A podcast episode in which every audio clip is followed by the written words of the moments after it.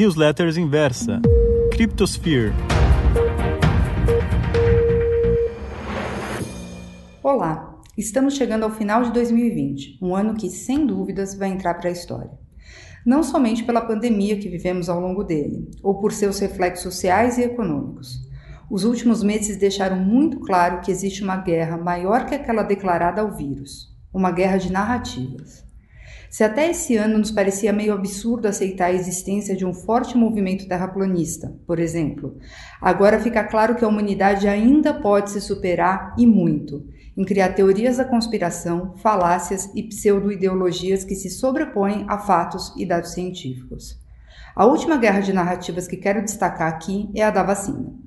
Por um lado, o movimento anti-vac parece ter se dissipado e aqueles que publicamente se declaravam contra vacinas no geral ficaram escassos. Contudo, a quantidade de boatos sobre os diferentes tipos de vacina se proliferou mais rapidamente que o próprio vírus. De repente, muitos viraram expertos em imunologia e possuem uma opinião sobre o assunto.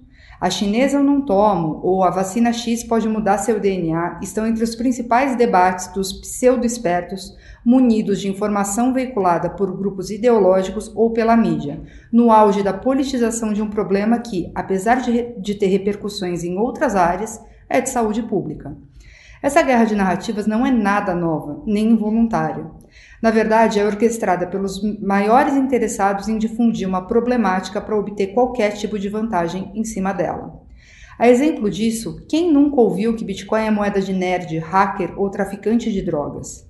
Quantos já não ficaram estarrecidos com a falsa possibilidade amplamente veiculada de que esse tipo de tecnologia fosse utilizada para lavagem de dinheiro? E depois de impactados massivamente por tantas notícias negativas, qual é o espanto agora ao ver grandes críticos de criptomoedas, dentre eles empresas e instituições tradicionais e renomadas, divulgando diversas iniciativas e investimentos nesse setor? Do meu lado, sempre desconfiei muito de qualquer coisa com viés sensacionalista. Sou entusiasta de criptomoedas desde 2012 e tinha certeza de que essa hora de mudança do discurso ia chegar. Sobre a vacina, o dia V está inegavelmente próximo e, igualmente, pouco me importa o discurso político ou ideológico que permeia o assunto.